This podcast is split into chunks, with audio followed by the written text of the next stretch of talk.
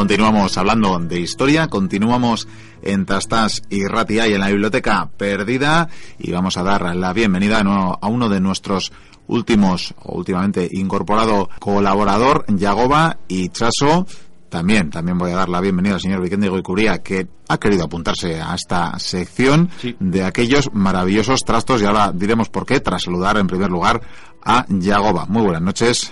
¿Qué los dos? Bueno, recordaros, recordar a los siguientes, aunque ya os puede ser familiar la voz de Yagoba y es que nos ha acompañado en eh, varios programas que es profesional de la informática, eh, amante de todas las tecnologías, diríamos, y que rige mm, o es regente de un negocio también de informática de Moz PC y que es regente también de esta sección aquellos maravillosos trastos sección de la biblioteca donde hablamos de algunos cachivaches que hace no tantas décadas eran lo último de lo último pero que a día de hoy están pues a buen recaudo como mucho en los armarios, en los sótanos, en los camarotes o como en el caso de hoy directamente olvidadas o bueno no tan olvidadas porque ya que he nombrado tu tienda de agua diré que tenéis por ahí una recreativa también si mal no recuerdo. Un par de ellas, un par de ellas. Un par de ellas. Sí. sí, no está nada mal. Y bueno creo que por esto, por el tema del que vamos a hablar de las recreativas, de las máquinas recreativas y de los salones recreativos, por tanto de de estos mm, centros donde los aficionados a los videojuegos que en sus casas pues apenas tenían eh, unas máquinas capaces de hacer los que o lo que hacían estas eh, máquinas geniales que tanta diversión nos daban por 5 eh, duros por 25 pesetas ¿no es así señor Goycuría? Mm. qué tiempos aquellos eh Miguel qué éramos más jóvenes aquellos mm. qué jóvenes éramos me acuerdo cuando te daban esa paga esas 100 pesetas y con 100 pesetas podías tirarte toda la tarde en la tienda jugando una maravilla. Una maravilla, una maravilla. Y eran difíciles esos juegos, ¿eh? Eran bastante difíciles. hoy en día yo creo que son más difíciles. Pues sí, la verdad que han cambiado los tiempos. Y lo que han cambiado, desde luego, son los salones recreativos. Ahora nos lo, nos lo comentará Yagoba. Bueno, creo que me proponías el tema por, eh, bueno, por cierto artículo que no está nada mal, publicado en el blog especializado, bueno, en tecnologías varias, Ataca, ¿verdad? Efectivamente, hace, hace unas semanas pues estuve visitando Sataka y vi un, artículo que me llamó mucho la atención. Tienes cinco duros eh, que habla sobre la época dorada de los salones recreativos, los denominados arcades. Esa, ese lugar de, ignominia que, visitábamos tanto cuando éramos pequeños. El templo. El templo, ese templo en donde se aunaban tanto los viejos automáticos como las, los arcades más modernos para luego ver ahí una fauna muy diversa que nos reuníamos. Estaba desde lo, desde lo más jovencito e inocente hasta lo más, vamos, lo variopinto, lo más variopinto del barrio. Sin duda había de todo. vamos a citar al autor del artículo en cuestión que era, bueno, no sabemos, no, nos ponemos de acuerdo si pronunciarle con P. Roberto J o Proberto, que no sabemos cómo, pero bueno, como decíamos, es el autor de, este texto de, de, Sataka, que está también y que cuando menos nos ha servido de, inspiración para hablar de esto ciertamente toda una fauna, porque la verdad eh, es algo que cita en el, en el artículo, era como todo una ¿verdad? Efectivamente, cuando eso los, los juegos eran muy sociales, ha habido un momento en el que en el que vivíamos eh, los videojuegos de esa forma tan social, las máquinas recreativas, luego nos hemos retraído a nuestros hogares, a nuestros hogares con las consolas y los ordenadores y ese elemento social estaba un poquito más perdido y poquito a poco ahora se va recuperando con pues con esos juegos online, con los que cada vez nos metemos más a través de internet, eh, ciertas cosas que vamos compartiendo. Pero el tema es que ese, ese, esa forma de ver los videojuegos actual tan, tan social nació, nació por entonces, en los arcades. Y con social hablamos de que al, a lo ancho, más bien, eh, de una máquina podríamos encontrar eh, a uno o dos jugadores, según el caso, pero a otra docena de personas viendo sus desventuras y, aventuras, ¿verdad?, en la pantalla. Sí, sí, yo me recuerdo, recuerdo las primeras veces que, que fui por un, por un recreativo y, por ejemplo, en la máquina del Yar Kung Fu, un, juego que, bueno, gente que igual no está tan avanzada en juegos muy antiguos, era un juego tipo Street Fighter, vamos, era de, de lucha. Más, más sencillito. más sencillo. Yo lo recuerdo, yo creo que en la NES cuando menos llegó a salir, ¿verdad? Puñetazo y patada tenía solo. Solo. Y saltar, creo. Sí, sí, puñetazo, patada, saltar y punto, ¿no? Hasta ahí llegaban el elenco de posibilidades. Bueno, eso eran los ambientes, pero también lo comentaba al principio, eh, aunque ya estaban introducidos o se iban introduciendo pues eh, a través de diferentes máquinas, de, algunas de ellas ya hemos hablado, como los ordenadores de 8 bits de sus tiempos, aquel eh, viejo y maravilloso Spectrum al que dedicamos pues la primera visita que nos hiciste en este programa Y bueno, en todo caso, sí que estos salones recreativos albergaban máquinas que por aquel entonces nos parecían que hacían maravillas y la verdad que no, no eran muy potentes, ¿no? Sí, efectivamente, desde el punto de vista de hoy en día no, no eran en exceso potentes. Pero bueno, eh, por ejemplo, las máquinas que más, más tiempo estuvieron en, nuestros salones y más éxitos cosecharon estaban basadas en, Motorola, Motorola 68000 hasta 68020 que era, por ejemplo, lo que podíamos ver en, en, equipos como el Commodore Amiga, la Mega Drive, si no recuerdo mal, también tenía un 68.000 y algunas otras máquinas domésticas. Solo que en las máquinas estaba más... No era solamente el, el, el, microprocesador lo que importaba, tenía otra serie de elementos que los hacían más potentes de lo que teníamos en casa.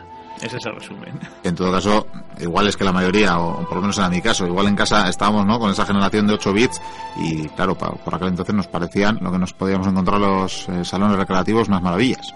Sí, efectivamente. Bueno, había, había chips para poder ver un montón más de colores que los que veíamos en, los sonoras de 16 bits y lo habitual también por esa época cuando cuando más cuanto más cuando más auge tuvieron las máquinas con Motorola 68000 era tener pues ordenadores de 8 bits como dices. Entonces nos parecían verdaderas verdaderas maravillas. Teníamos nuestros ports, es decir, pues he mencionado el Jargon Fu, pues obviamente teníamos nuestro port en, en el Spectrum, maravilloso, con ese su fondo azul, su fondo amarillo, pero claro, cuando íbamos a la sala a la sala de máquinas teníamos ahí un mundo de luz y de color en el que nos parecía impresionante el elenco de, colores del que disfrutaba ese juego. Nada que ver. Recuerdo decirle a mi madre, me voy a, a la tienda, a las máquinas, y ella decirme, pero si no tienes dinero, y digo, ya, pero bueno, y te tiraba así toda la tarde. Ese era el componente social del que hablábamos. Sí, toda la tarde. Era una relación, incluso incluso colaboración, ¿verdad? Ahora no es tan sencillo conseguir la guía de un videojuego como acudir a Internet.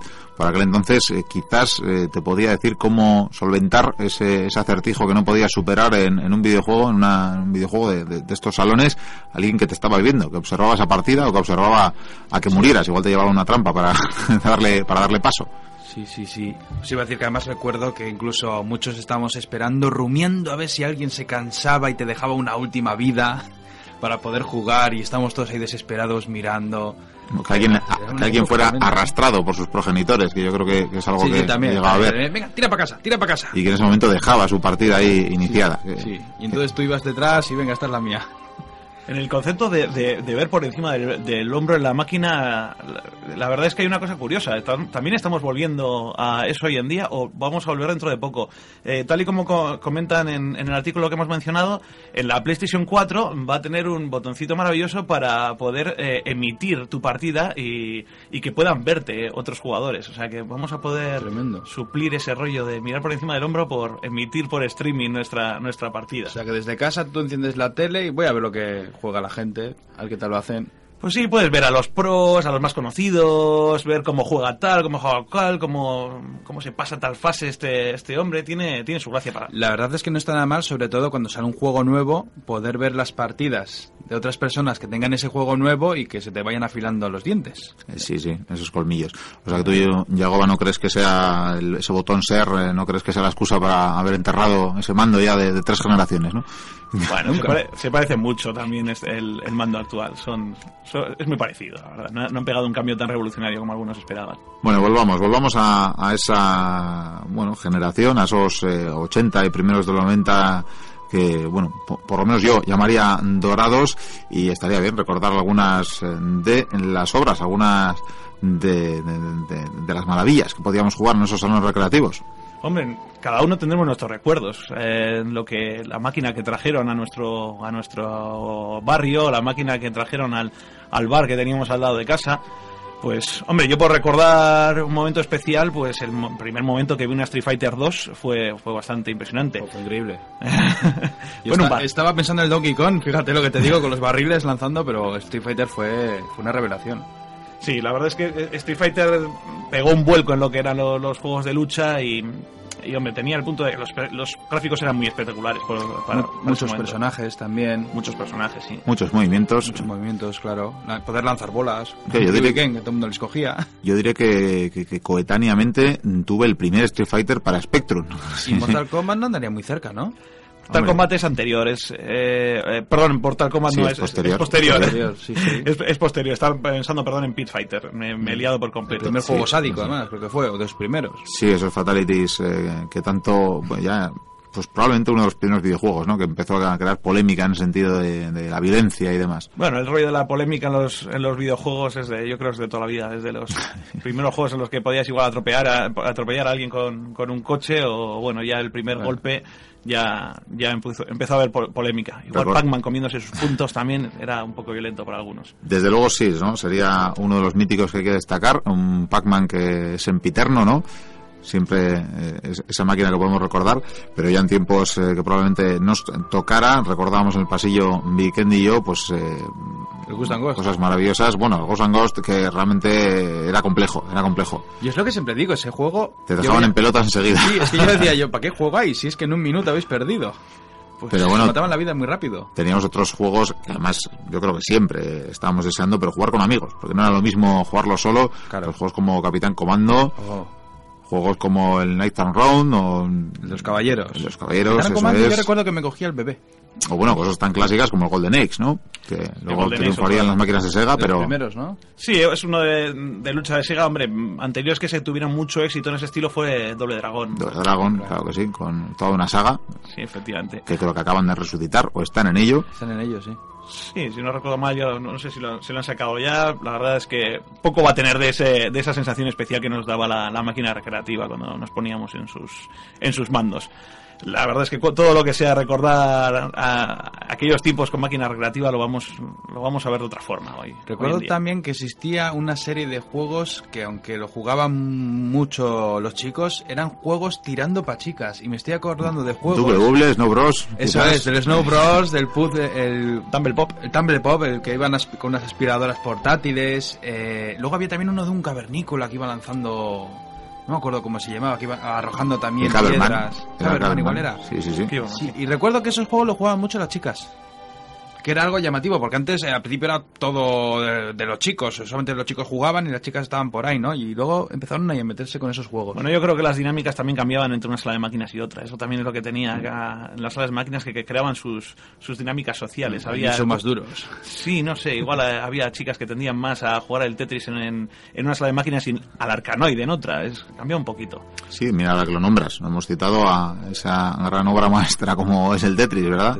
Ese reto de la inteligencia que también ha estado presente en los salones recreativos, pues yo creo que Incluso hoy en día. El Puzzle Incluso hoy en Bubble. día. Puzzle Bubble es un juego que no lo puedes encontrar y eso que la gente lo tiene en el móvil. sí, sí, sí. Desde luego ha habido juegos que han sobrevivido a todas las fases. Puzzle Bobble, que además proviene de, de la saga Bubble Bobble. Sí. Hemos tenido también eh, spin-offs o algo, po- por, así llamarlos, como, como, como se llamaba, Parasol Stars y bueno, unos cuantos juegos bastante interesantes, lo- la saga de Bubble Bobble. Hemos llegado a hablar de Cadillacs and Dinosaurs, los llega a nombrar. Me- Quizás lo he citado o si no he pensado en él. Ese menos. juego yo creo que lo ha jugado todo el mundo, el Cadillacs. Final Fight, que fue también un clásico, portado luego a, a las consolas. Pero Recuerdo un un género de, de juegos de pelea, ¿cómo se llamaba? El Kings of... Kino Fighters, sí. King of Fighters era el que podías jugar con tres personajes. Sí, Kino Fighters. Fue increíble. Yo cuando lo vi, aparte ya los gráficos ya era llamativo, era una pantalla más bastante grande y estábamos todos alucinados. Sí, SNK, Todo, sí, o sea, todo, todo un género, ¿verdad? SNK en la lucha y, y realizó varios juegos. Y era la que permitía además para grandes afortunados y grandes fortunas probablemente tener la recreativa tal cual, prácticamente en casa, ¿verdad? Efectivamente, cuando ya empezaron a morir un poquito los, los arcades, ya nos los metieron en casa por completo a, a base de, de cartera, como no, pero nos podíamos coger exactamente el mismo juego que la máquina recreativa en nuestra casa, con la Neo Geo. La Neo Geo era, era un aparato que venía a costar cada juego 40, 50 mil pesetas, si no recuerdo mal por entonces, que podía ser pues medio sueldo de, de una persona normal y corriente. Eh, teníamos esos juegos como Fatal Fury, Samurai Shodown o ese Art of. Fighting que, que mentábamos, ¿verdad? Todo, todo un género también casi casi, el de, el de SNK y toda una especialización, de los juegos de lucha. Fatal Fury, World of Hero- World Heroes, había un montón de juegos de lucha increíbles en, en SNK. Estoy pensando además en el momento en que ya empezaron a llegar los polígonos y comenzaron a poner esas pantallas gigantes. Vamos a hacer una pausa antes, no, no que porque pausemos, sino que vamos a, a mantenernos en un paso anterior, Sí. porque hay un género que, que se cita en el, en el artículo que comentábamos de- del blog Sataka y que era más que interesante, porque antes de llegar todas eh, estas eh, vertiginosas eh, máquinas poligonales con sus también cachivaches varios, teníamos los primeros añadidos, creo que se le da un nombre concreto en este artículo, eh, a las máquinas, ¿verdad? Sí, los eh, Team Mix o bueno, yo también me- no me he quedado con la palabra, la, la conocía de oídas, pero no, no, no formaba parte de mi vocabulario habitual. Es una serie de, de- de añadidos que se le fueron poniendo a las, a las máquinas para hacerlas más interesantes. Eh, Las máquinas antes de que existieran las máquinas recreativas al uso electrónicas, ya había máquinas con volante, por, por ejemplo. Los arcade ya nacieron sin tener un joystick muy concreto. Fueron después cuando ya se fueron, se hicieron al, joystick que nosotros conocemos, que es el, la palanca de mandos con los botones. Entonces hubo un momento en el que había pues que si bolas, que si doble joystick, que si una serie de cosas, y cuando eso no se no- denominaban añadidos. Luego ya se llegó a esa universalización de, los mandos, y al de un tiempo es cuando ya volvieron a ver esas cosas raras. Por ejemplo, máquina de golf en la que controlabas el- la fuerza estirando de un palo de golf.